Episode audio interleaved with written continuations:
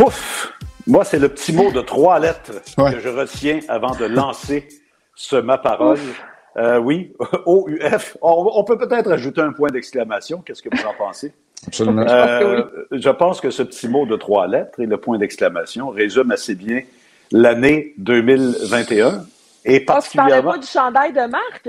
Ah, ben Marc, tiens, puisqu'Andréane te, te met sur, le, sur la sellette, Ugly Christmas Sweaters. Je sais, je sais que la fête de Noël est désormais passée pour vous, mais je me disais, on faut trouver le moyen de rester dans l'ambiance semi-festive, mettons. Mm, ben, c'est bien réussi, euh, ton ugly.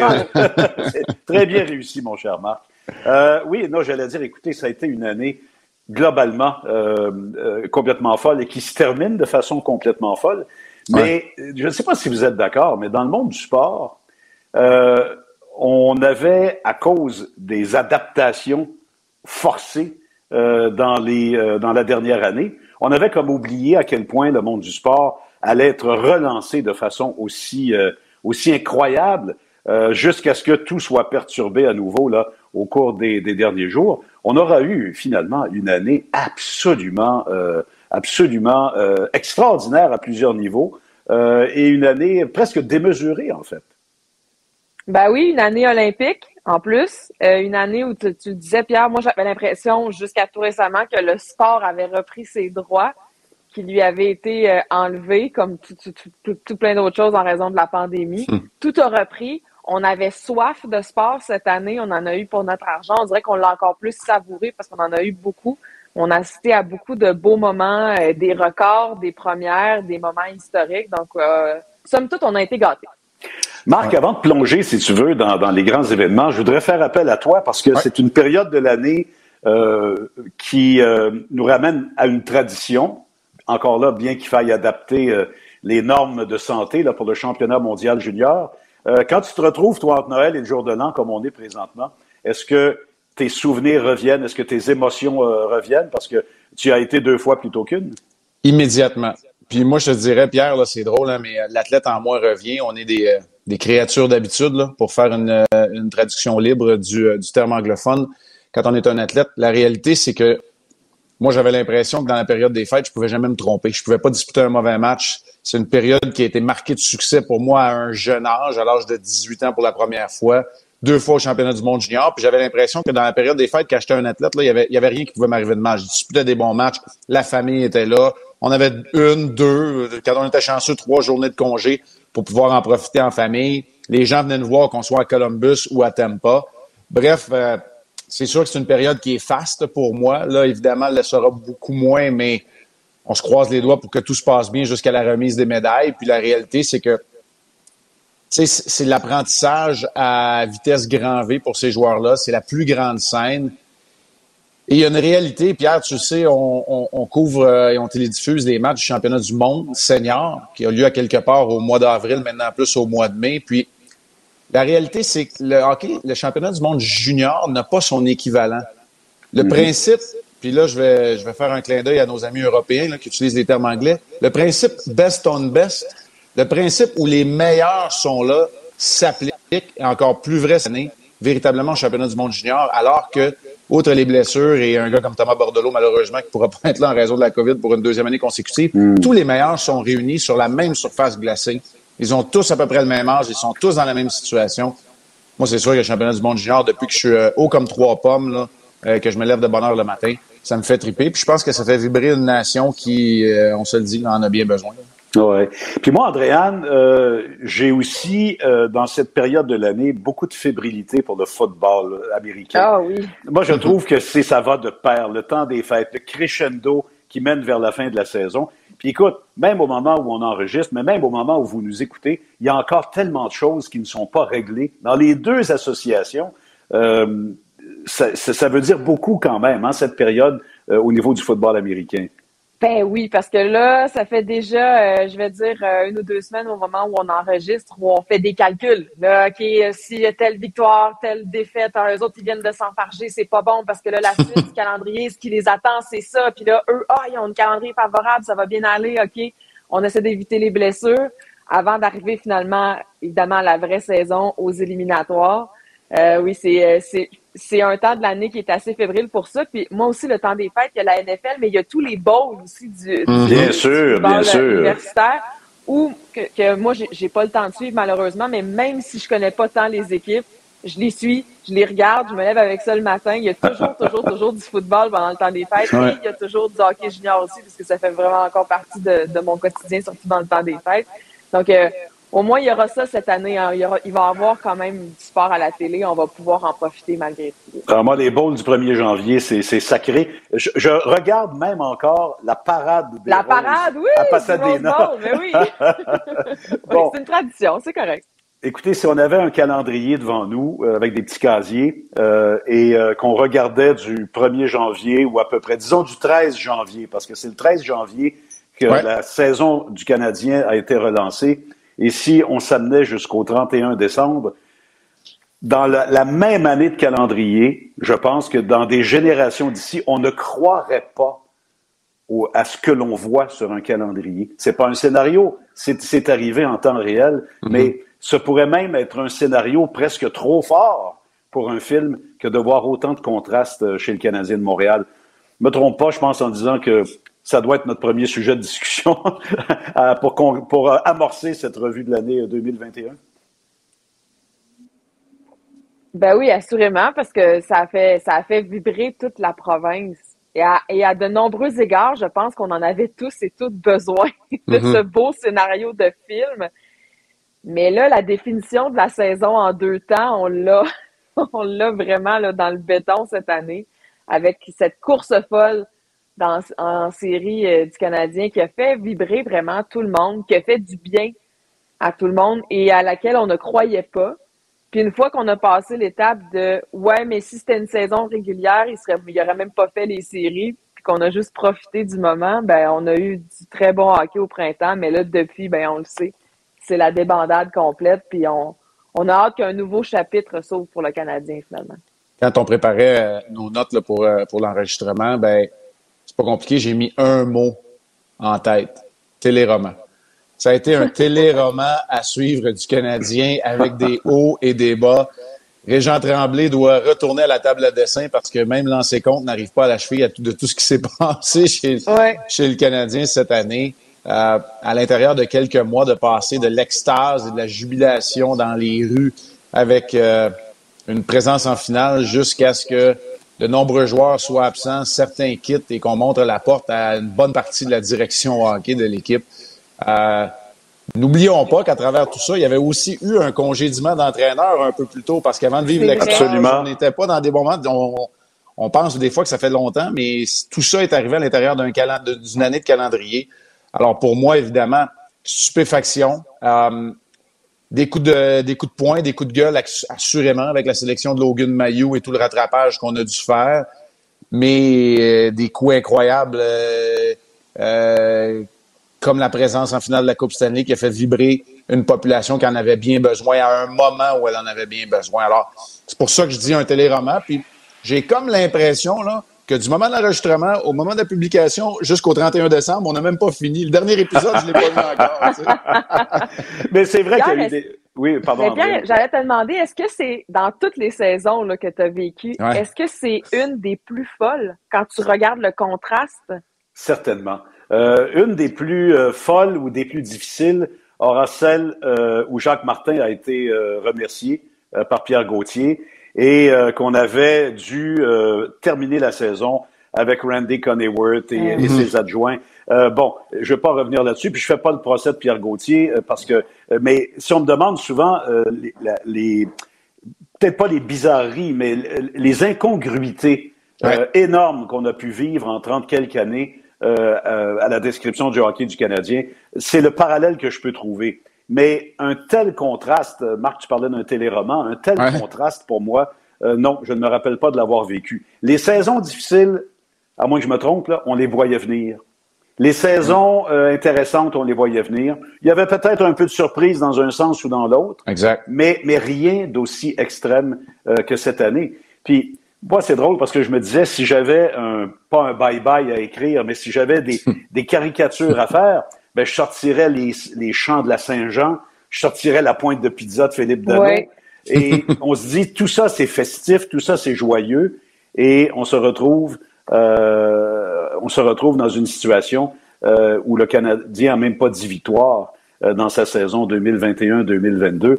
Alors, c'est, euh, c'est, c'est, c'est, c'est presque impossible à croire mais euh, on a les deux pieds dedans et c'est pourtant ce, qui, se passe présentement. Je vais faire un peu de pouce là-dessus, Pierre. Deux choses. Premièrement, tu n'as pas parlé de la Saint-Jean, tu parlais de la Saint-Han. La Saint-Han, oui. C'est vrai, t'es au, Saguenay, là, non, toi. Non, non, c'est ce que Philippe Dano a dit. Et d'ailleurs, Philippe, qui a même conçu leur prochain enfant le jour de la Saint-Jean, imaginez-vous à quel point uh-huh. c'est caricatural. Mm. Puis là où je voulais renchérir, Pierre, c'est dire, tu as tellement raison quand tu disais, on l'a pas vu venir cette mauvaise saison-là, mais on pourrait rajouter on ne l'avait pas vu venir, le Canadien, en finale de la Coupe Stanley. Non, non, plus. c'est clair. Parce qu'on les, et surtout à 3-1 pour Toronto, là. on les mettait perdants dans chacune des séries. Peut-être contre Winnipeg, je l'accorde, le Canadien jouait, peut-être à, armes égales et avec un avantage devant le filet. Mais pour le reste, c'est un peu contre toute attente qu'ils se sont pointés euh, dans cette finale où euh, ou le Lightning, là, parce qu'on parle de hockey, puis je veux le saluer. Le Lightning a réussi à répéter un exploit assez formidable également. C'est pour ça. On l'a pas vu venir d'un bord, mais on l'avait pas vu venir de l'autre non plus. Andréane, euh, on est dans une ère euh, où euh, la femme exige une place plus égale dans toutes les sphères de, de la société. Je pense qu'il y a de plus en plus d'ouverture d'esprit à ce niveau-là, peut-être pas assez encore. Mais moi, je voudrais revenir sur la sélection de Logan Mayou que je ne peux pas détacher, qu'on ne peut pas détacher de ce mouvement, de ce mouvement de, de respect euh, entre les hommes et les femmes euh, sur toutes les planètes, y compris la planète hockey. Est-ce que selon toi, c'est l'un des moments euh, marquants de cette année 2021 chez le Canadien et un moment déclencheur de, de ce qui s'est passé par la suite? Possiblement, possiblement parce que ça a été une fois de plus, malheureusement, la preuve que des fois le sport professionnel qui est dans une bulle bien propre à son sport. Et, et le hockey, j'ai, le goût de dire encore plus, mm-hmm. est déconnecté du reste de la société.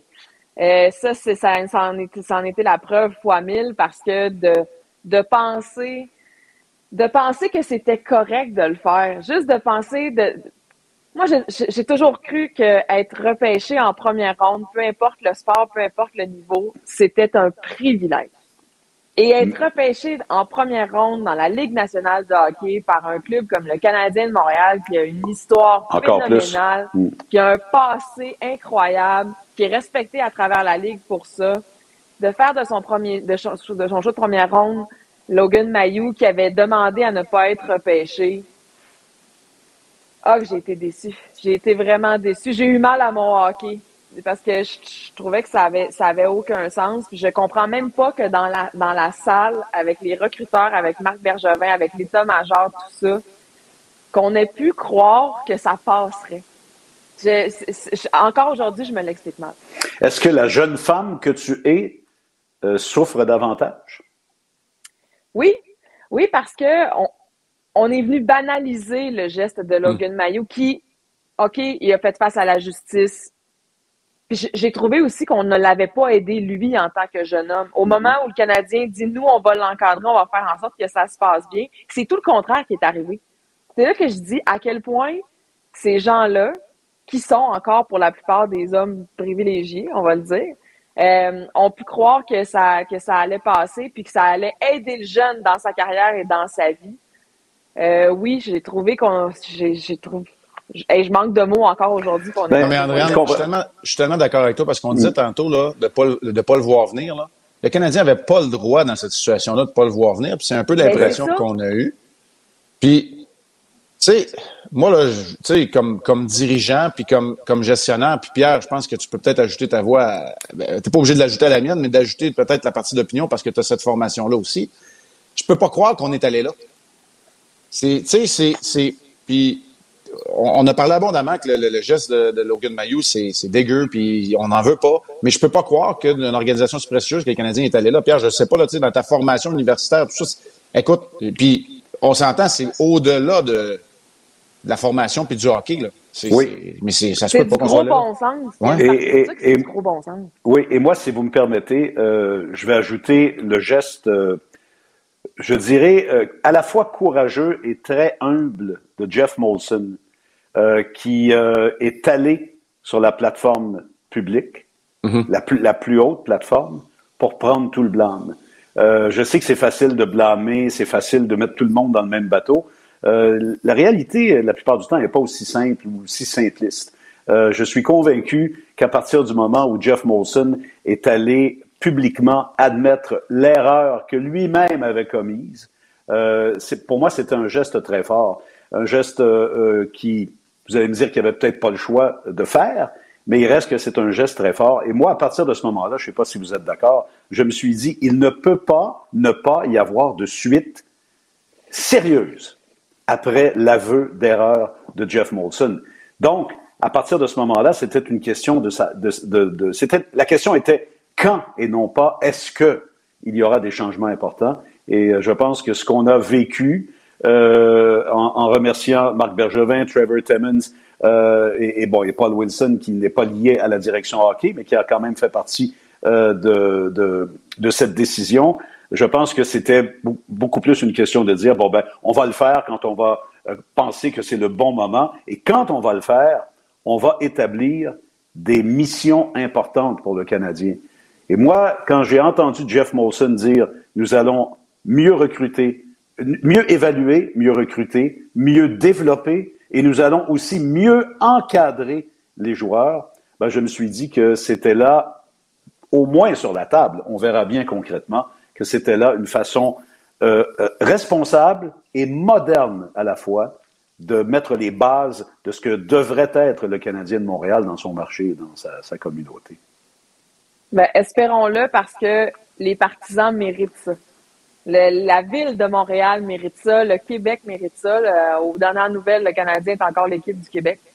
Puis j'espère parce que j'en reviens à toute l'histoire de, de, de, de, cette, de cette équipe-là qui est si glorieuse. Ça serait le fun que ce chapitre-là dure pas trop longtemps, puis qu'on mm-hmm. revienne à nos belles habitudes d'avoir du bon hockey au Québec. Marc, entre le Canadien euh, de la finale de, du mois de juin et le Canadien actuel, euh, il y a tellement de bases qui expliquent euh, la grande différence. Mais est-ce que cette équipe-là, on est tous d'accord, cette équipe-là était peut-être pas aussi bonne, entre guillemets, qu'elle était pour se rendre en finale, mais est-ce qu'elle est aussi mauvaise qu'elle l'est en fin d'année 2021? mais euh, la réponse, c'est qu'avec tous les événements qui se sont passés, c'est la réponse, c'est probablement. Mais je dis ça en sachant très bien que la liste des blessés est la plus longue de la Ligue nationale de hockey. Mm. Euh, que les événements qui ont ouvert les yeux à beaucoup, mais qui ont quand même affligé le Canadien. Et là, je parle de la situation de Jonathan, Jonathan Drouin et celle de Carey Price, parce que ça, je veux vous en parler aujourd'hui dans ma revue de l'année. Et je veux l'étendre à d'autres, d'autres disciplines et d'autres, d'autres athlètes aussi. Mais si on revient au Canadien, la réponse, c'est que le Canadien n'a pas une équipe pour compétitionner avec les meilleures équipes en ce moment. Et c'est en disant tout le bien que je pense de Michael Pazzetta que je dis ça mais il ne devrait pas se retrouver au sein d'une formation de la Ligue nationale de hockey avec tout le respect que je lui dois. C'est un exemple parmi tant d'autres. On pourrait reprendre les fameuses chaises. Euh, explication, métaphore galvaudée s'il en est une. Mais la réalité, c'est que Jake Allen est un excellent, pour ne pas dire le meilleur gardien auxiliaire de la Ligue nationale de hockey. Puis on lui demande de jouer soir après soir, d'être un numéro un dans une équipe qui n'a pas la défensive pour le supporter. Bref, vous voyez où l'effet domino a un impact. Alors, Pierre, tu as 100% raison. Quand on regarde la formation complète, peut-être pas assez bonne pour gagner un championnat tout de suite, mais peut causer des surprises, mais assurément pas 31e dans la Ligue nationale de hockey. Et la réalité, c'est que sur papier, puis tu le sais, Pierre, je n'ai jamais eu du Canadien aussi souvent que cette année. Mhm. Parce que les autres équipes, c'est normal, on les voit une fois, peut-être deux fois dans une semaine, mais on prépare nos notes à tous les matchs. Le Canadien, c'est facile, c'est tout le temps la même équipe. Ce n'est jamais la même formation sur la glace. Et le match auquel on n'a pas eu droit, il y aurait peut-être eu Belzile, Raphaël Harvey-Pinard. Il y a des, tu sais, on n'arrête pas la transformation de cette équipe-là. Alors, je ne sais pas si c'est la réponse que tu t'attendais, Pierre, mais je trouve que je te dire que quand je la regarde, là, oui, elle est aussi mauvaise que ça, cette équipe-là, en ce moment. Bien, en fait, c'est que euh, la conclusion, je pense qu'elle est, elle est juste, mais les explications sont justes aussi. Alors, on ne voit pas euh, la, même équipe, ça, c'est clair. Bon, euh, il y a quand même une chose qu'on retient, Andréane, euh, en cette fin d'année de, pour le Canadien de Montréal. Il y a quand même les jeunes qui commencent à prendre leur place. On a vu un beau progrès d'Alexander Romanov. On a vu Ryan Paling. Hey, écoute, c'est peut-être Finalement. Oui, c'est peut-être la surprise. Payling qui prend sa place. Evans qui s'avère un, jeune joueur très polyvalent. Caden Primo a eu un excellent départ euh, lorsqu'il est, euh, lorsqu'il est venu euh, pour un match. Est-ce que ça t'inspire de voir ce, développement des jeunes? Toi qui suis ben beaucoup les sénateurs, incidemment. Ben oui, c'est sûr que c'est inspirant parce que ça donne de l'espoir que le futur peut être beau et que le futur n'est pas si loin que ça mm-hmm. si on en prend soin et si on s'assure de bien les développer. Parce que c'est ça qui a manqué aux Canadiens dans les dernières années. Moi, je trouve toujours ça intéressant et à la fois facile de dire on aurait dû repêcher un tel, regarde, un tel a été repêché plus, tôt, plus tard, regarde ce que ça a donné, tout ça. C'est vrai mais le développement est crucial. Et on va le voir aussi dans le cas de Cole Caulfield, qui nous a tellement fait vibrer au printemps dans le beau dans le beau moment du téléroman et qui là ben a des difficultés mais on, sent que on sent quand même que le talent est là qu'il a l'instinct l'instinct de, hockey qui n'est pas donné à tout le monde mm-hmm. alors oui c'est sûr que c'est encourageant c'est excitant mais j'ai hâte de voir comment tous les morceaux du puzzle vont se mettre en place et à quelle vitesse. Alors, j'ai encore des interrogations quand même. Pierre, tu me permets une petite anecdote. Le matin du match contre les Flyers, lorsque Caden Primo est rappelé, je reçois un texto, Andréane, de Pierre. Blessure, point d'interrogation. Échange, point d'interrogation. Alors, Pierre voulait avoir les explications du ben rappel de Caden Primo cette journée-là. Puis lorsqu'on s'est assis finalement, puis qu'on s'est échangé le texto, puis qu'on se l'est expliqué, Pierre a fait, mais ça fait beaucoup de sens. Pourquoi je vais vous parler de ça? Oui, je peux vous parler de sa performance sur la glace qui, pour moi, a été rassurante. Dans au moins deux de ses trois départs cette année. Rappelle-toi, Pierre, comment il avait été bon à Madison Square Garden aussi. Oui. Puis laissé à l'abandon contre les Penguins de Pittsburgh à domicile. Là, ça, on va se le dire, c'était pas de sa faute. Mm-hmm. Mais moi, ce que j'ai aimé là-dedans, tu viens de le dire, Andréane, on a un plan. Hey, ça fait-tu du bien, ça? On a un plan. Qui gagne, qui perd. Caden Primo vient jouer un match et on le retourne à Laval. C'est notre gardien numéro un à Laval, mais on va profiter de la proximité puis euh, de la fréquence des, euh, des lignes de métro sur la ligne orange pour nous amener Caden Primo pour disputer un match, puis après ça, on va le retourner chez lui. Dans ses pantoufles, c'est pas la, bonne expression, mais dans l'espace où il pourra se développer. Mais en attendant, parce qu'il le mérite aussi, puis on veut lui faire un clin d'œil, on va l'amener, on va donner du répit à Jake Allen. Et j'étais content d'entendre qu'on a parlé à Samuel Montembeau. On lui a expliqué. On l'a pas laissé au bout du banc ou mis dans les estrades sans rien dire. On lui a expliqué la situation. Alors moi, qu'on ait un plan de développement, ben, c'est drôle. L'échantillon est court, mais c'est ce que j'apprécie. Puis je rajoute dans les prochaines semaines, prochains sortie des rangs universitaires collégiaux américains. Euh, mm. Qu'est-ce qu'on va faire avec le développement de euh, Jaden Strobel et comment le capitaine de l'équipe Canada, Kaden Goulet, va se développer au niveau de la mm-hmm. possession de la rondelle pour devenir un joueur intéressant dans les rangs professionnels dans la Ligue nationale de hockey. C'est drôle, hein, Pierre? Tu as nommé quoi? 4-5 noms? J'ai nommé trois, puis nos yeux s'illuminent. Alors, André, je pense que tu as raison. Il y a de l'espoir. Il y a de l'espoir. hey, on va faire un petit tour d'horizon rapide dans la Ligue nationale. Euh, deux conquêtes consécutives pour le Lightning de ah. Tampa Bay. Euh, j'ai eu le plaisir, moi, de décrire les trois conquêtes des Blackhawks. Et c'est toujours la même question que je trouve toujours un peu arbitraire. Euh, est-ce qu'on peut parler de dynastie? Bon, qu'est-ce que c'est une dynastie? Ça doit être sur combien de temps une dynastie? Ça doit être à quel niveau de performance? Mais écoutez, euh, tout semble encore possible de répéter pour le Lightning de Tampa Bay l'an début de saison, qui n'était pas, euh, qui pas euh, grave dans la mesure où c'est toujours difficile de repartir, surtout après. On pouvait le voir venir, ça, Pierre. Oui, c'est là on pouvait le voir venir. Mais euh, écoutez, est-ce que c'est c'est le modèle présentement? Est-ce que c'est la référence? Est-ce que c'est l'équipe de la Ligue nationale encore en cette fin d'année 2021? Ben, je sais pas ce que vous en pensez, mais je trouve ça dur de parier contre le Lightning.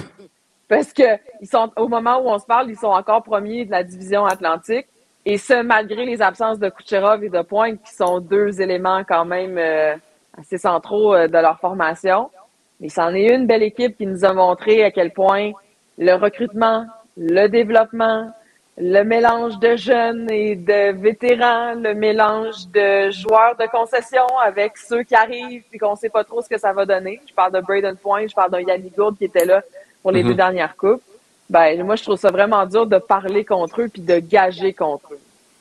J'ajouterais, Pierre, le départ d'un trio tellement important dans leur deuxième conquête, celui de Gourde, Coleman et Goodrow, parti au eh grand complet Hmm. Une quête identitaire, donc, mais la réponse qui vient, je renchirais avec deux autres points. La patience avec le leader Steven Stamkos qu'on croyait fini, qui a une saison incroyable, et finalement de mettre les bonnes personnes aux bons endroits. Voilà. Tu sais, Julien Brisebois l'a su, puis Benoît Groux qui est dans la Ligue américaine, qui développe les joueurs, puis on les laisse se développer dans la Ligue américaine, puis quand ils arrivent, ils contribuent avec cette équipe-là, de mettre, de laisser en place un gars comme Al Murray pendant tant d'années à la tête de ton recrutement, puis des vétérans au Québec comme Michel Boucher qui est recruteur depuis longtemps. Puis là, je vous nomme seulement que ceux-là, puis c'est sûr, c'est un organigramme que je connais bien parce qu'il y a des gens que je connais dans l'organisation, mais pour moi, c'est un peu la référence. John Cooper qui est là, est-ce qu'il a fait l'unanimité? Non. Est-ce qu'on lui a reproché certaines choses? Absolument, mais ils le font sans des joueurs. Puis, écoute, Pierre, Victor Edman et Vasilevski, tu sais. T'en as laissé eux autres, tes leaders. Je sais pas, Edman, je sais que tu capotes dessus, Pierre, on va se dire. Oui, ben c'est parce que je trouve que c'est le vrai prototype du trophée Norris.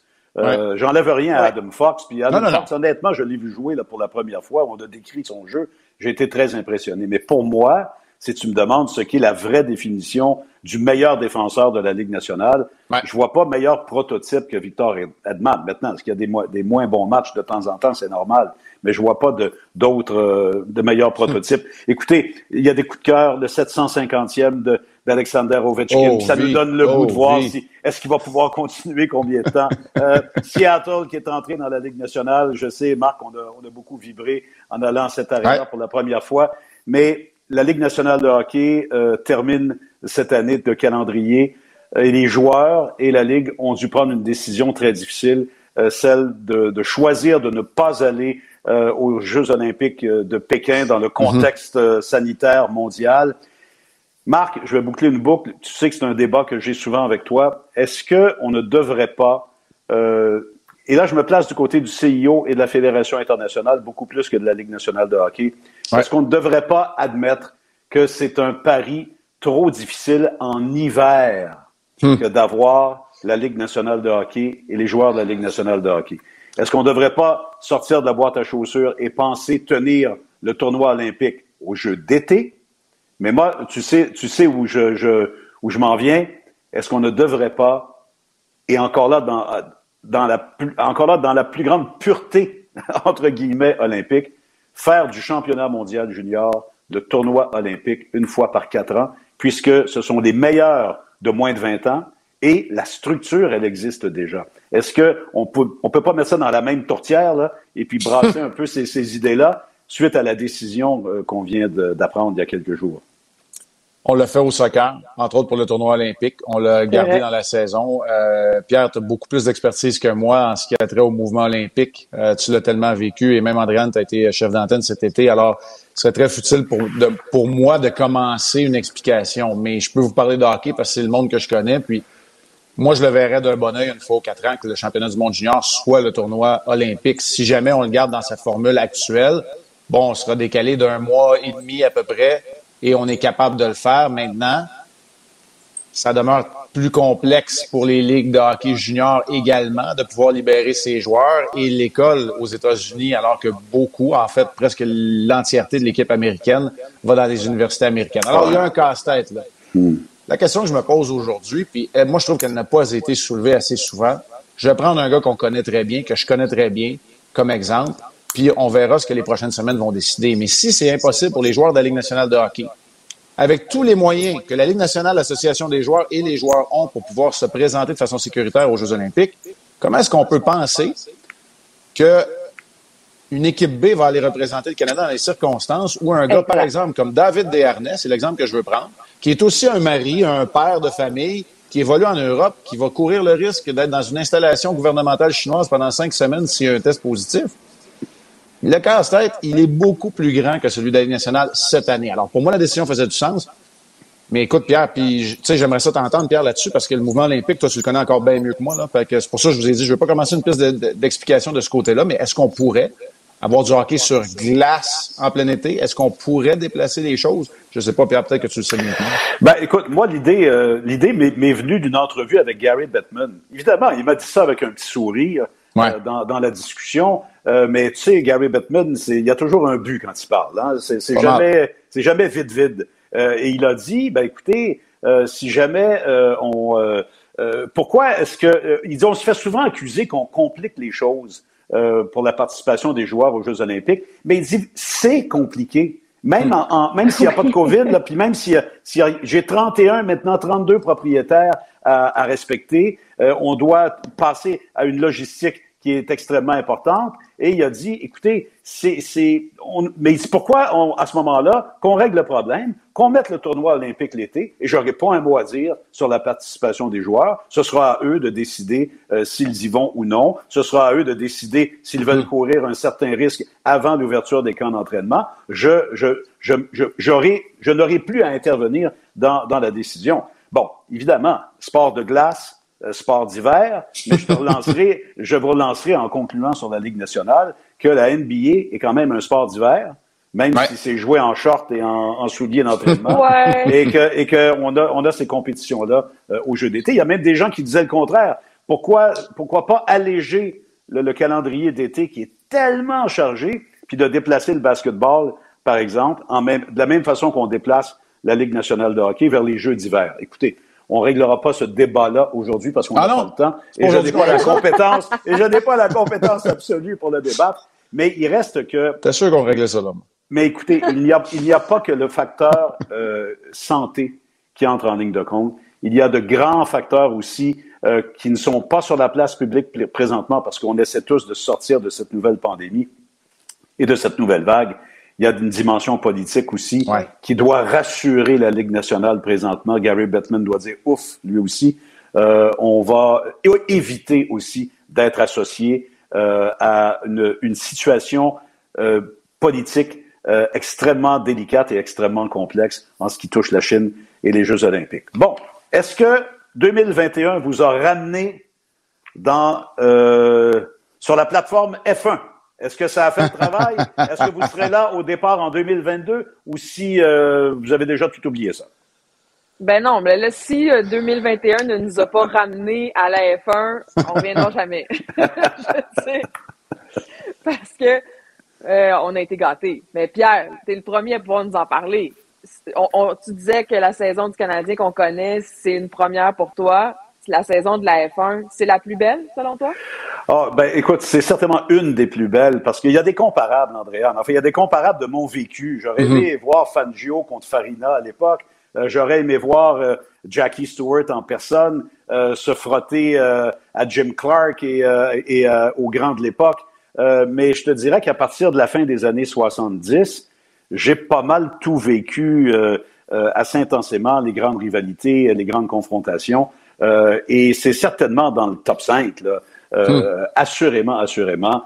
Euh, et, et, et, ce qu'il y a d'intéressant, et je pense qu'on en avait parlé un peu euh, précédemment, c'est que ça, ce n'est pas que l'affaire de deux grands pilotes, de deux grands champions, mais c'est le clash de plein d'autres choses. Ce sont deux écuries euh, qui sont sur des bases différentes. Hein. Mercedes, c'est un grand constructeur. Red Bull, c'est c'est la démesure des écuries indépendantes, entre guillemets. Tu sais, Red Bull, c'est c'est d'abord une entreprise commerciale de boissons ben énergétiques. C'est pas c'est pas un constructeur automobile. Euh, c'est des dirigeants qui ont qui ont des, des caractères très forts, qui à la moderne ont appris à utiliser les médias sociaux et les plateformes pour se tirer à boulet rouge.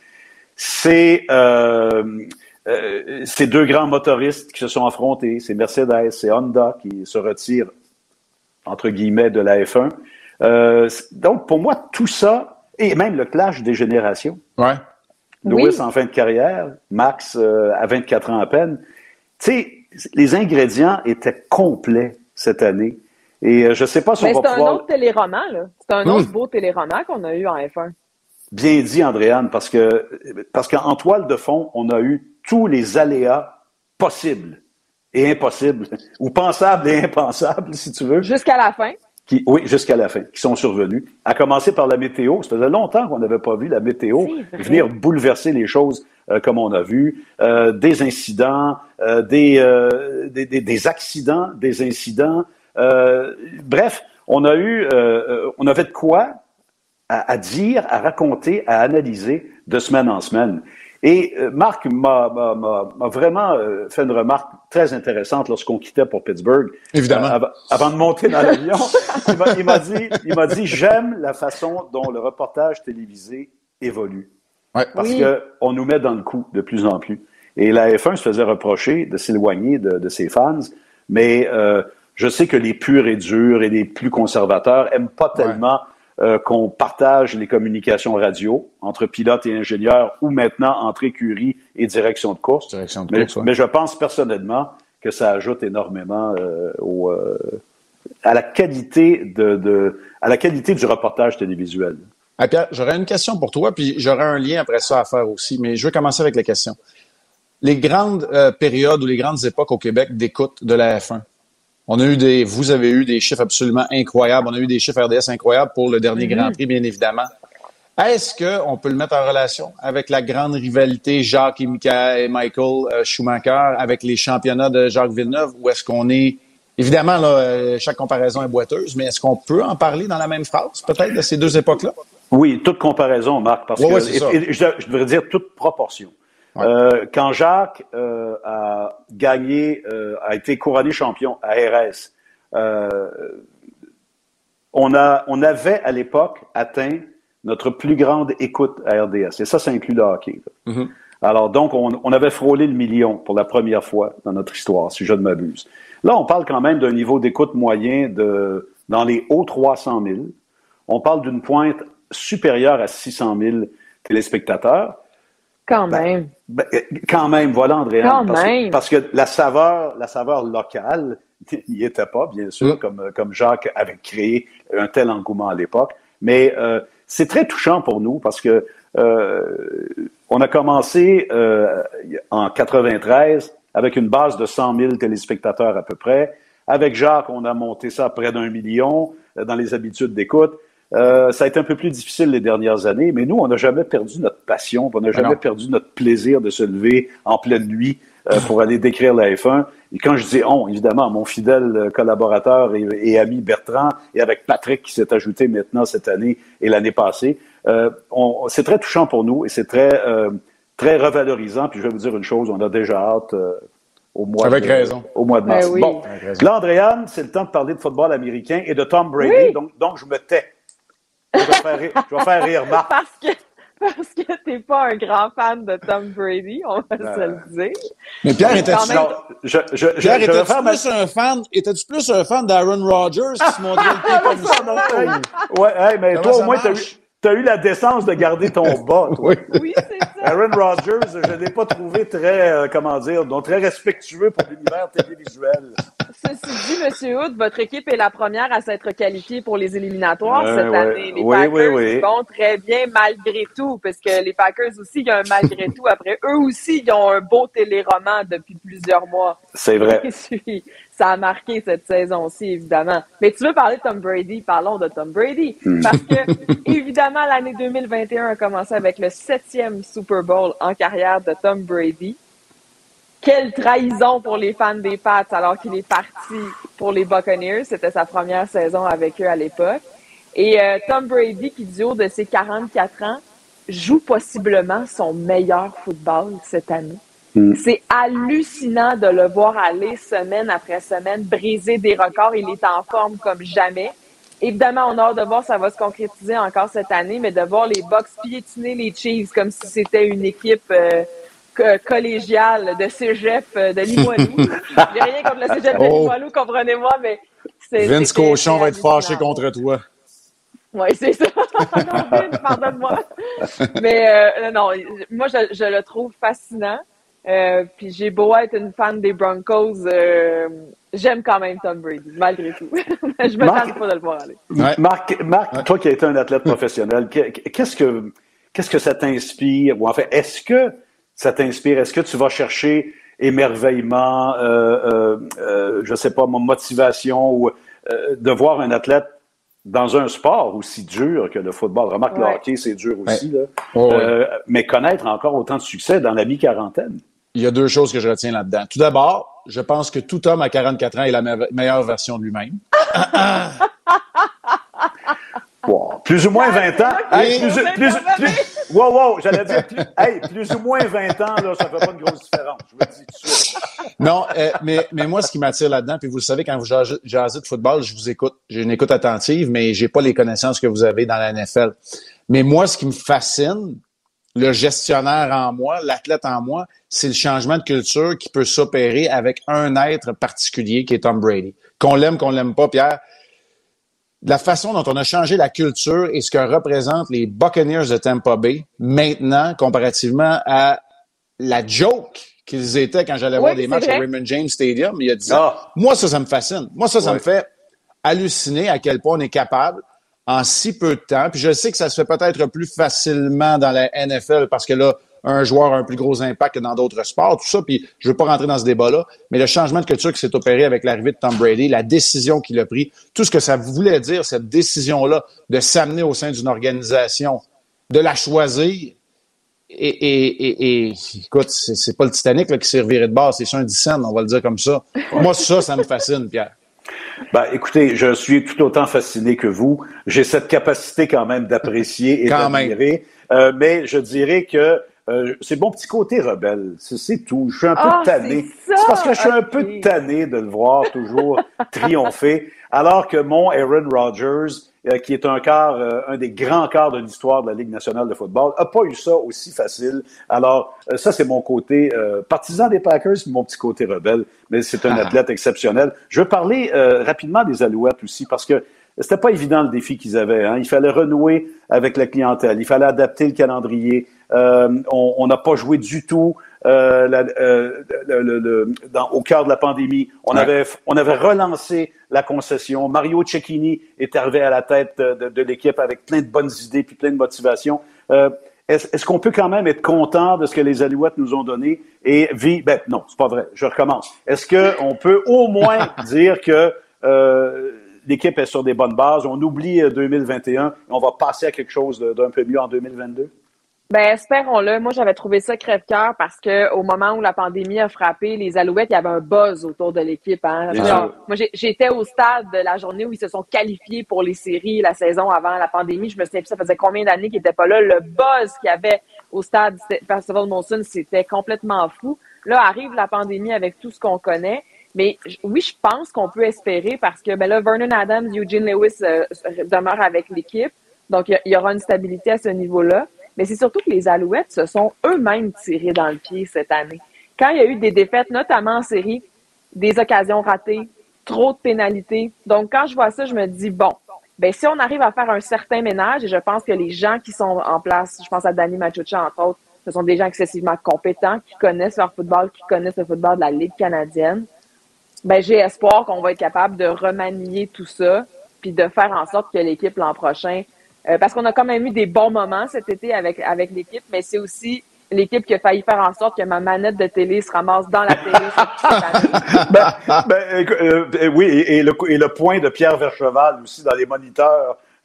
oui, parce qu'il était choquant. C'était choquant de les voir aller, des fois, vraiment tout gâcher par eux-mêmes.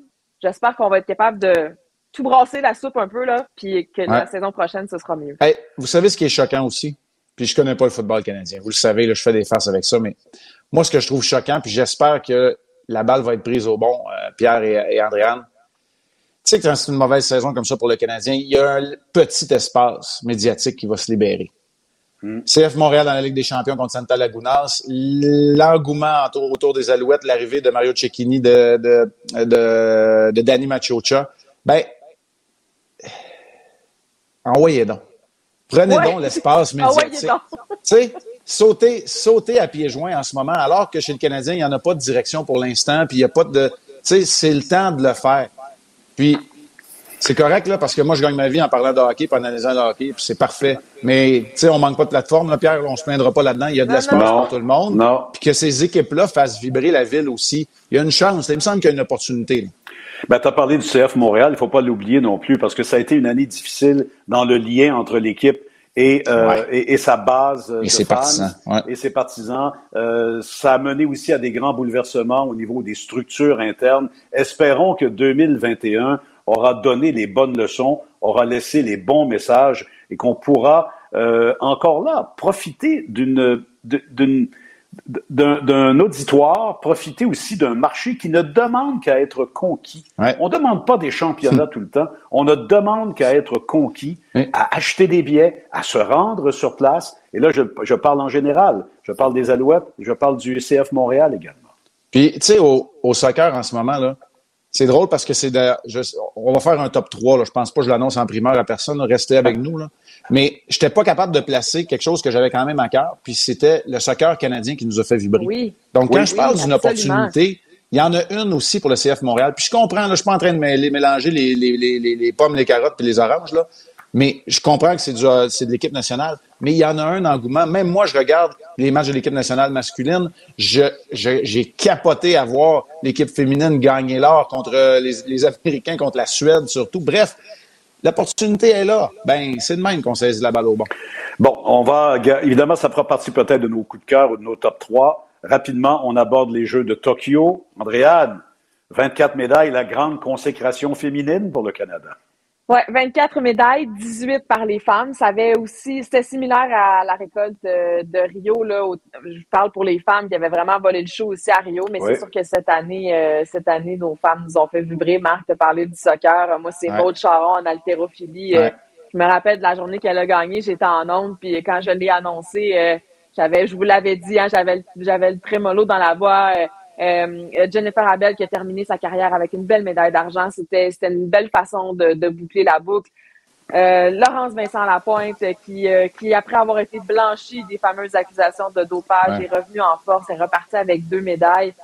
Euh, quoi d'autre? Nos, nos, nageuses? Penny Alexia, qui est devenue la, la, la, plus grande médaillée euh, jeux d'été et jeux d'hiver confondus au Canada avec une septième médaille. Alors oui, ça a été toute une, ben ça a été des beaux Jeux olympiques oui pour les femmes, mais aussi du côté des hommes. Je sais que vous voulez parler d'athlétisme, mais avec raison, parce qu'on a eu, on a eu tout un spectacle de Tout un spectacle. J'en reparlerai, Marc, un peu dans mes coups de cœur, parce que ça en fait partie. Euh, André de Grasse, pour moi, a été exceptionnel. Euh, et euh, si ça n'avait pas été euh, d'un parfait inconnu, là, écoutez, je suis obligé de relire mes notes. Lamont Marcel Jacobs, italien. Oui, italien. Oui, c'est vrai. puis qui a décidé d'aller se cacher euh, pour un an, parce que maintenant que j'ai gagné euh, l'or deux fois, parce qu'ils ont gagné le relais aussi, là, je vais me cacher pour un an. Euh, bref, euh, la pression était sur André de Grasse. lorsque lorsque j'étais à Rio, on a décrit les, les, derniers moments du Saint Bolt, c'était clair que le dauphin, c'était André de Grasse, puis le sourire un côté de l'autre, quand ils ont terminé le 200, l'espèce de complicité qu'on a vue, un peu plus, puis c'était physiquement qu'il passait le témoin euh, ou le flambeau. Euh, et De Grasse a eu un parcours difficile. D'abord, une année, une année de décalage, c'est énorme pour un, pour un sprinter, hein, parce que c'est un crescendo. Hein. Tu as, les Jeux olympiques, championnat du monde, une année où tu rien, championnat du monde, Jeux olympiques. Tu as la Ligue des diamants euh, pendant ce temps-là qui, euh, qui euh, sert de barème ou qui sert de bluff, parce qu'on bluffe beaucoup en athlétisme. Hein? on se retient un peu, on veut que les adversaires s'endorment. Donc, ajoute une année de plus, ça désynchronise pas mal tout le monde. Il y a eu des blessures sérieuses. Alors, j'en reparlerai à mon coup de cœur, mais pour moi, André de Grasse a été, a été mon moment fort des Jeux. Marc et Andréane, parlez-moi de tennis, parce que on a nos deux jeunes qui nous ont fait vibrer, qui nous ont fait rire, ah. qui nous ont presque fait pleurer aussi. Oh, pas presque. Moi, j'ai pleuré. J'assume totalement. J'assume totalement. Je me rappelle dans les, euh, les premières pratiques qu'on a fait de ma parole, je vous parlais de, de Leila Annie Fernandez à ce moment-là. C'est une, une, jeune que je suivais déjà depuis un bout de temps. Puis euh, de la voir comme ça, elle aussi dans son parcours improbable. J'étais chez moi à la maison, puis ça faisait longtemps que j'avais pas encouragé avec autant de vigueur euh, une athlète. Évidemment, il y avait eu Bianca dans les dernières années, Félix, Denis et tout, mais avec Leila, sa personnalité, son histoire familiale et sa combativité, cette façon de se, de se, de, de jamais sortir de sa bulle, de pas lancer sa raquette, même quand mm. ça allait moins bien. Puis on avait toujours l'impression qu'elle était capable de revenir jusqu'à la finale du US Open je me suis surprise à crier Vamos dans mon salon Vraiment, il nous a fait vivre de beaux moments. Puis Marc, ben Félix, ça a été la même chose. On, on, on a poussé pour lui à distance. Oui, aux internationaux des États-Unis. Puis, tu sais, je reviens avec euh, Leila, son, son visage angélique, mais son point, son caractère, oui. elle ne s'en laissait jamais imposer. Tu sais, ça, ça fait vibrer quand on regarde à, la télé, Pierre. Puis Félix, avec les hauts et les bas qu'il a connus, mais d'être capable de revenir en force. Puis tu sais, c'est toute une génération. Ça a commencé avec Eugénie et Miloche un peu, puis je comprends que Eugénie n'a pas eu tous les succès escomptés. Mais Miloche et Eugénie, qui font maintenant figure de doyen dans, dans ce qui est l'air maintenant, Chapeau, Félix, Léla et Bianca, qu'on espère de retour en santé avant longtemps. Alors, on met tout ça ensemble, puis on se dit, ben, Tennis Canada a compris des choses. On a des athlètes qui sont performants sur les, les, grandes scènes internationales et qui reçoivent les éloges des grands de ce monde. Alors moi, je trouve ça fabuleux. Puis quand on est au coude à coude sur la scène internationale, Pierre, ben tu l'as dit, la saveur locale, c'est toujours intéressant. Tu sais, alors moi, j'ai vraiment, euh, au rythme du tennis, là, euh, oui, absolument. Et Marc, un peu comme toi, qui a eu des modèles de gardiens de but québécois francophones. Oui, c'est vrai. Oubliez pas l'impact que ça peut avoir sur les petites filles, sur les petits gars qui regardent et qui disent Wow, je peux rêver. Maman, papa, j'aimerais ça faire ça. Euh, j'aimerais, j'aimerais m'initier au tennis. J'aimerais ça, moi aussi, être sur le cours central. Puis moi, je vais conclure sur euh, Leila et sur Félix. Moi, je vais conclure sur en dehors du cours, même sur le cours, euh, parce que euh, le, le, cri du cœur qu'elle a lancé, sans papier, sans mémoriser un texte, qu'elle a lancé aux gens de New York, euh, moi, c'est là où j'ai craqué, euh, Andréane, vraiment, et Marc. Absolument. Euh, je me suis, je me suis vraiment rempli d'admiration pour cette jeune femme qui était capable, même à son jeune âge, de tenir un tel discours respectueux, un tel discours mature. Et j'ai souri comme tout le monde. J'ai eu mon petit, euh, mon petit Camelot euh, ou, mon, ma petite histoire quand je les ai vus au Met tous les deux à l'Opéra métropolitain euh, dans le jet set de New York. Je me suis dit, waouh, ça boucle la boucle pas à peu près. Bon, ben écoutez, le temps avance. je voudrais surtout qu'on fasse notre podium ou notre tiercé, comme on dit en bon français, des événements et des coups de cœur euh, que nous avons retenu pour cette année 2021. Euh, écoute, on peut y aller en vrac, on peut y aller un, deux, trois. Je vais commencer par toi, euh, Andréane, si tu veux bien. Euh, ben moi, troisième marche du podium, c'est la frénésie liée aux Canadiens. Je pense que c'est c'est un, on en a parlé plus tôt là, mais ça a fait du bien à tout le monde. On avait besoin de ça. Ça a permis à tout le monde de se regrouper à un moment où on se tiraille beaucoup là. Ça, le Canadien, ça a fait du bien pendant les quelques semaines où ça a duré. Puis mes deux premières marches du podium, je les consacre aux femmes parce que pour moi, 2021 dans le sport, ça a été l'année des femmes. Sur la deuxième marche, je dirais au niveau des performances, on a cité plein d'exploits d'athlètes dans les dernières minutes, donc je les mets là. Mais sur la plus haute marche, c'est aussi la place que les femmes ont pris dans les dossiers sociaux. Je parle de santé mentale. Naomi Osaka, Simone Biles, entre autres, qui ont pris publiquement la parole là-dessus. Hmm. Mais aussi au niveau des dénonciations. Euh, évidemment, je, je, pense tout de suite à Kyle Beach, mais je pense aussi qu'il y a beaucoup de femmes qui ont parlé de ça, qui en ont parlé mm. ouvertement, qui ont dénoncé ce qu'elles avaient vécu comme survivantes. Mais il y a plein de femmes qui n'ont qui ont heureusement n'ont pas vécu ça et qui se sont permis de prendre la parole là-dessus et de dénoncer ce qui se passait. Donc, je pense que vraiment pour ça, 2021, les femmes ont pris leur place et j'espère que ça va se poursuivre en 2022 et pour le restant de, de nos jours. Je parierais que le mouvement est assez irréversible et le mouvement a de plus en plus d'adhérents euh, chez les deux sexes, ou en fait, peu importe, euh, peu importe les genres, disons ça comme oui. ça. Marc. Ben, moi, je vais y aller un peu pêle-mêle, mais euh, la première marche, je l'ai donnée aux Canadiens pour ce parcours en séries éliminatoires parce qu'évidemment, le hockey est peut-être ma principale préoccupation. on vient de parler de, de Félix et de Léla aux, aux internationaux des États-Unis. Ils sont sur la troisième marche pour moi. Puis je vais faire une deuxième marche là, qui est la plus grande et qui devrait peut-être être la plus haute, assurément. Puis elle, elle, inclut Simon Biles, elle inclut Naomi Osaka, elle inclut Carey Price et Jonathan Drouin, elle inclut Kyle Beach. Et je dirais qu'avec les événements des derniers jours, des dernières semaines, Pierre, et peut-être que ta voix rejoindra la mienne, elle inclut Nicolas Latifi aussi, hmm. qui a été victime de haine, eh oui. de d'intimidation sur les réseaux sociaux alors qu'on met en lumière en 2021, bientôt 2022, l'importance qu'on accorde à la bienveillance, à la santé mentale, évidemment, euh, à la consommation qui peut être problématique, mais qui aussi peut être en raison de certains démons qu'on doit combattre. Bref, vous voyez, je ne veux pas faire la leçon à personne, mais ça demeure qu'on doit apprendre de l'année 2021 parce qu'à travers cette adversité, il y a des choses qui se sont révélées et qui doivent prendre toute la place qui leur revient. Ça fait partie de la réalité aujourd'hui. On est dans un monde de, performance. Pierre, tu le sais, j'en suis, puis moi aussi, je m'autoflagelle quand je fais pas une bonne conjugaison en ondes, puis euh, que je me suis trompé de joueur. Mais la réalité, vous savez quoi, c'est qu'il faut être bienveillant. Alors, ce sera mon mot de l'année 2021-22 parce que la bienveillance, elle a sa place dans le sport de performance également. C'est très bien dit, Marc. Euh, d'ailleurs, tu parles de Nicolas Latifi. Je, crois m'avoir exprimé comme ça en ondes ou, était-ce hors d'onde euh, pendant une pause. Pardon, j'ai dit spontanément, wow, je me demande comment se sent Nicolas Latifi présentement. Il n'était même pas sorti de sa voiture encore. Il le savait très bien euh, ce qu'il. Euh, il, savait très bien ce qui se passait. Il savait très bien ce que créait sa sortie de piste. Et euh, je suis pas étonné de ce qu'il a révélé hier.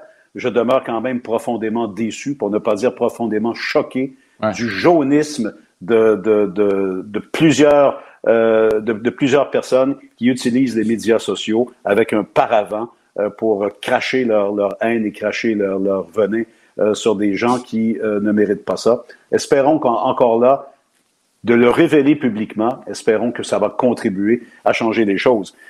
Sur les marches du podium, écoutez, je, je vais mettre De Grasse sur la première, parce qu'il est allé, pour vrai, sur la première marche aux 200 mètres. Moi, je pense personnellement que André Degrasse est un meilleur coureur de 200 que de 100. Vous savez, avec son petit bras droit, là, hein?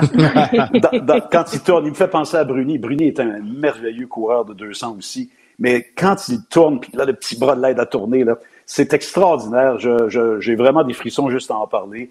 Euh, sa, médaille aux 200, ses deux médailles de bronze au 100 pour le 4 x 100, c'est exceptionnel ce qu'il a réussi. Euh, et euh, je, je, lui donne mon coup de cœur numéro un pour 2021. Mon coup de cœur numéro deux, ben, je vais le donner ex aequo à Lewis Hamilton et à Max Verstappen. Vous voyez ceux qui m'accusent d'être partisan. Je, je ne suis pas partisan, je les mets tous les deux sur la marche du podium parce que tous les deux méritaient d'être champions du monde. Tous les deux ont été exceptionnels dans leur réalité différente. Le vétéran de 36 ans qui essaye de garder toute sa forme physique et mentale, qui met tous les moyens pour rester jeune, entre guillemets, puis le prétendant, le, celui qui a faim, celui qui est en appétit, qui est tanné d'être le prétendant, celui, celui qui dit, là, je mérite d'être champion du monde, comment ne pas apprécier la compétition extraordinaire qu'ils nous ont donnée? Et moi, j'avais inscrit Carey Price et ce que Carey Price a vécu et ce qu'il vit encore présentement.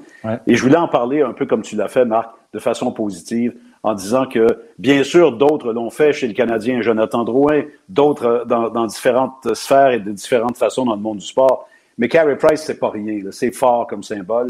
Et c'est pas simplement admettre la dépression ou l'anxiété comme il l'avait admis au départ, d'admettre euh, un problème de consommation, de le rendre mhm. public. Ça demande énormément de courage et ça, euh, je tiens à le dire. Et en terminant, parce que je ne vous l'avais pas dit, je ne vous l'avais pas écrit, parlant de courage, parlant de ceux qui admettent euh, leurs démons et qui les confrontent de façon extraordinaire, ben, je veux parler de notre producteur, de mon gérant, de mon agent, Sylvain Simard. Euh, Sylvain qui a confronté ces problèmes et l'a confronté son problème de consommation. Il est sobre depuis plusieurs années. Il fait un travail exceptionnel, mais c'est surtout un ami exceptionnel. Euh, alors, je veux le saluer parce que c'est lui qui tient ma parole euh, par toutes les ficelles. Hein? C'est vrai. Nous, on est la ouais, on est la portion. nous, on est la, portion visible. Alors, je voudrais inclure sur mon sur mon 3B là, sur la marche du ah podium, ou peu importe la, hauteur de la marche. Je voudrais inclure Sylvain. Il a écrit un livre aussi cette année. Il se sentait le besoin d'exprimer euh, ses expériences et son expérience de vie. Alors, je lui euh, lève mon chapeau. Je sais ce que c'est écrire un livre. J'ai déjà fait ça. Et euh, ça prend ça aussi beaucoup de courage et beaucoup de temps. Et je voudrais garder mon dernier coup de cœur pour vous deux parce que ah. ma parole, c'est un. Ah. Non, mais ma parole, c'est un, c'est une idée qu'on a germée. Sylvain et moi, puis on se dit, c'est ça a-tu de l'allure, ça n'a pas d'allure. Puis Marc embarquerait dessus. Puis on veut Andréane, parce qu'Andréane, je l'admire depuis depuis déjà longtemps. Tu le sais, Marc, je, te l'ai dit souvent. Absolument. Et puis, euh, écoutez, euh, on a eu, euh, on l'a fait sans prétention. On le fait encore sans prétention. Et pour moi, ça a été un, des beaux moments professionnels de, de 2021. Alors, je vous remercie beaucoup d'avoir partagé euh, cette aventure jusqu'à maintenant. Vous avez été des, compagnons de trio extraordinaires. C'était pas difficile de vous passer ça sur la palette. mais Pierre, je te, je te retourne la balle parce que, tu sais, tout d'abord, merci. Tes mots sont très gentils, puis je vais laisser Andréane s'exprimer aussi, mais sais, parfois, je fais des faces avec mes, euh, avec mes amis quand ils me parlent de ma job, tu sais, puis de l'analyse, puis je dis, ben, des fois, j'ai pas tout le temps le temps de tout dire en 10 secondes dans deux sifflets, parce que il y a des promos, puis, tu sais, il y a, y a un format dans lequel, ben, je peux peut-être pas mettre un chandail euh, de Noël, puis euh, vous agacer un, vous agacer un peu, mettre le feu aux poudres, puis agacer les invités qu'on a eu qui ont été tellement généreux. Fait ça me permet aussi de, de, de m'exprimer, mais ça permet de voir aussi euh, aux gens, Pierre, les anecdotes qu'on a racontées, puis le nombre de minutes qu'on a passé sur on roule dessus, on plie dessus nos chandelles quand on va dans des valises. pour moi, ça, je trouve ça le fun parce que c'est de ces conversations-là qui sont ponctuées nos, ponctuées nos journées. Alors, Pierre, un gros merci, puis Sylvain Maison, un gros pouce en ben l'air pour, euh, pour Sylvain. Ben à mon tour là, de vous dire merci, parce que c'est sûr que ça a été, euh, je vais dire, la belle rencontre. Ben, on se connaissait déjà, Pierre, Marc et moi, c'est sûr. Ben, on se connaissait. Je, vous connaissais moins que vous vous connaissiez, évidemment, mais on se connaissait déjà. Mais de nous rassembler les trois comme ça, avec Sylvain, évidemment, qui a été le premier à me donner un coup de fil. Je m'en rappelle, je sortais d'un match des sénateurs. Il était 10h30 le soir. Il m'appelle, il me dit As-tu envie de faire un podcast avec Pierre et Marc? J'étais comme euh, ben, on pourrait essayer, voir ce que ça donne. Et ça a collé tout de suite. C'est vrai. vrai ce que tu dis, Pierre, c'est sans prétention. On s'assoit, on est prêt, on sait un peu où on s'en va, mais en même temps, on n'hésite pas à se livrer, on n'hésite pas à sortir du cadre pour parler de si on roule ou si on plie, de nos décorations de Noël, de nos de nos coups de cœur comme Food Food, je me tannerai jamais de regarder l'extrait. la poitrine de dingue.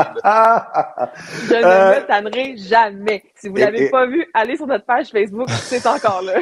Et parlant de bouffe, je dois vous dire pour la dernière fois en 2021 que ce balado est une présentation de Subway où vous pouvez déjouer votre faim avec des délicieux repas fraîchement préparés.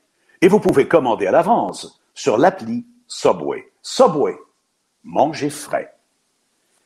Andréane, Marc, Sylvain en coulisses, surtout tout le monde, bonne année 2022. Oui. Et donnons un bon. Hey, les gars, je fais comme docteur Arruda donnons, donnons une bonne claque sur la margoulette, comme dirait mon père, à ce, maudit virus de COVID.